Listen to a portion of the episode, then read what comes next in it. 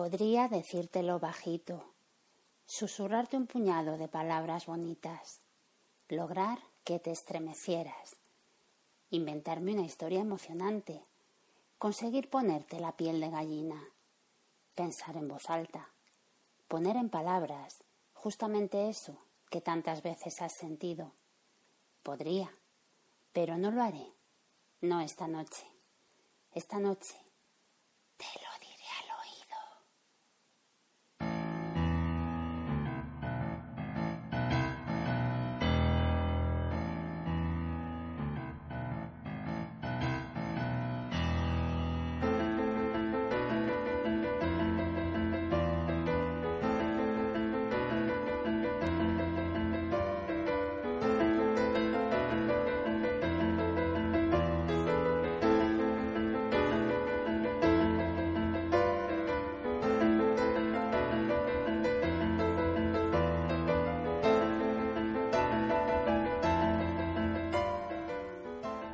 Buenas noches. Soy Teresa, Miss Honky en Twitter.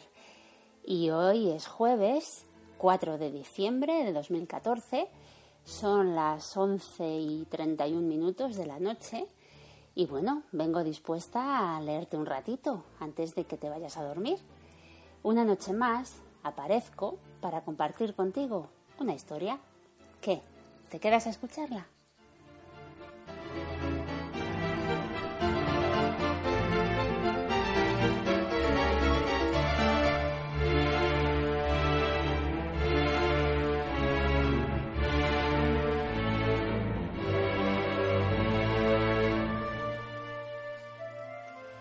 Hoy voy a seguir con la lectura de las cartas de las amistades peligrosas. En la de hoy, en la de esta noche, el vizconde de Valmont reaparece después de haberle soltado de sopetón a la pobre presidenta Tourbel que le tiene loquito de amor. La chica se ha quedado impactada, evidentemente, así que el vizconde intenta arreglarlo escribiéndole una apasionadísima carta que está claro que no solo va a confundirla y a turbarla mucho más, sino que, no sé, veremos qué va a pasar, pero la verdad es que el vizconde coge la vía de hacerse la víctima. Y bueno, es un buen camino para llegar a, a una persona como Madame de Tourvel, tan ingenua, tan inexperta, tan impresionable. Y el vizconde, muy hábilmente, por la vía de la penita, incluso llegando a, culpabilizarla de que le trata mal, pues va a intentar llevársela al huerto. Como vais a ver, un auténtico manipulador.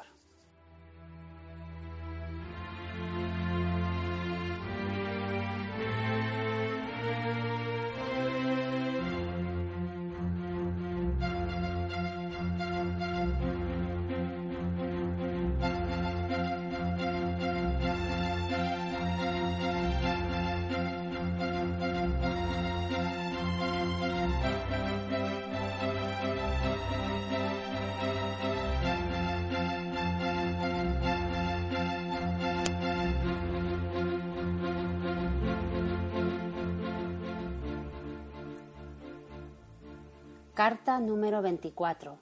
El vizconde de Valmont a la presidenta Tourbel. Por piedad, señora, dígnese calmar las dudas de mi alma. Dígame lo que debo esperar o lo que debo temer. Colocado entre el exceso de la felicidad y el infortunio, la incertidumbre es un tormento cruel. ¿Por qué la he hablado? ¿Por qué no he sabido resistir al encanto imperioso que ejercéis sobre mi pensamiento? Contento con adorarla en silencio, al menos gozaba de mi amor. Y este sentimiento puro, no turbado por la imagen de su dolor, bastaba a mi felicidad. Pero esta fuente de dicha se ha trocado en desesperación desde que he visto correr sus lágrimas, desde que oí aquel cruel Ah, desgraciado. Señora, esas dos palabras repercutirán por mucho tiempo en mi corazón. ¿Por qué fatalidad el más dulce de los sentimientos solo le inspira terror. ¿Cuál es ese temor? Ah, seguramente no es el de compartirlo. Su corazón, que no he conocido bien, no está hecho para el amor. El mío que calumnia a usted sin cesar es el que siente, en el que usted no cabe la piedad. Si así no fuese, no hubiese usted negado una palabra de consuelo al desgraciado que le cuenta sus sufrimientos. No se hubiese usted sustraído a sus miradas cuando no tiene más placer que verla. No pagaría usted cruelmente su inquietud, anunciándole que está enferma, sin permitirle ir a informarse de su estado. Habría usted comprendido que esta misma noche, que para usted serán doce horas de descanso, iba a ser para él un siglo de dolores. ¿Por qué merezco este rigor desconsolador? No temo tomar a usted por juez. ¿Qué he hecho yo más que ceder a un movimiento involuntario, inspirado por la belleza y justificado por la virtud? Siempre contenido por el respeto, y cuya inocente confesión fue efecto de la confianza, no de la esperanza. ¿Traicionará usted a esta confianza que usted misma parece haber autorizado y a la que me entregué sin reserva? No, no puedo creerlo. Esto sería suponeros injusta, y ante esta sola idea mi corazón se subleva. Pero no, retiro mis, mis reproches. He podido escribirlos, pero no pensarlos. Déjeme usted creerla perfecta. Es el único placer que me queda. Pruébeme usted que lo es, concediéndome su generosa atención. ¿A qué desgraciado ha socorrido usted que tenga tanta necesidad de ello como yo? No me abandone usted en el delirio a que me ha lanzado. Ayúdeme con su razón, ya que he perdido la mía. Después de haberme corregido, ilumíneme para completar su obra. No quiero engañarla. Nunca llegará a vencer mi amor, pero me enseñará usted a dominarlo. Guiando mis pasos, dictándome las palabras, me librará usted al menos de la horrible desgracia de desgraciarla. Sobre todo, haga que desaparezca este desesperante temor. Dígame que me perdona, que me compadece, concédame su indulgencia. Nunca tendrá usted la que yo le deseo, pero reclamo la que necesito. ¿Me la negará usted? Señora, reciba usted con bondad el homenaje de mis sentimientos. Estos en nada afectan al de mi respeto. En a 20 de agosto de 1700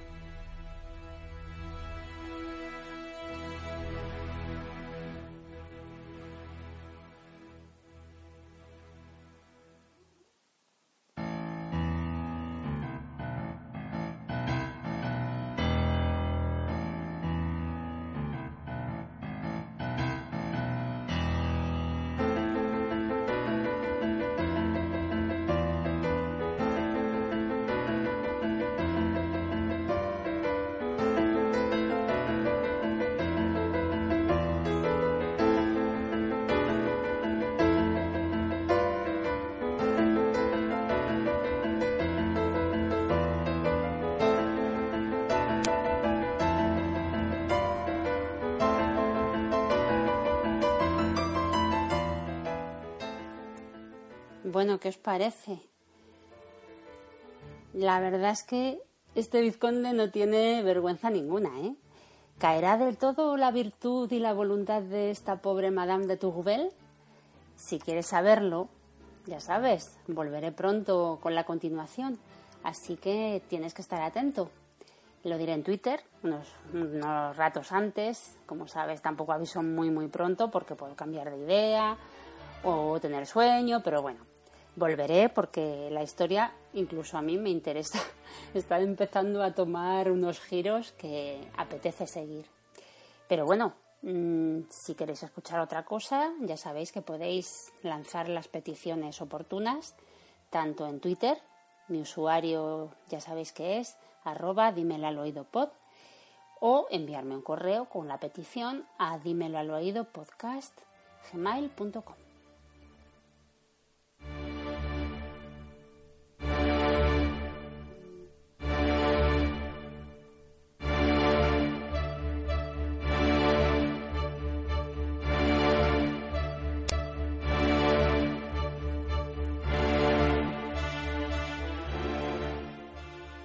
bueno, mm, lo dicho, Si volvéis a pasaros por aquí es porque también pensáis que hay pocas formas mejores de cerrar un día que leer o que te lean antes de dormir. Yo ya sabéis que no lo hago cada noche porque me da pereza, porque tampoco quiero abusar, pero sí que me paso de vez en cuando, por sorpresa.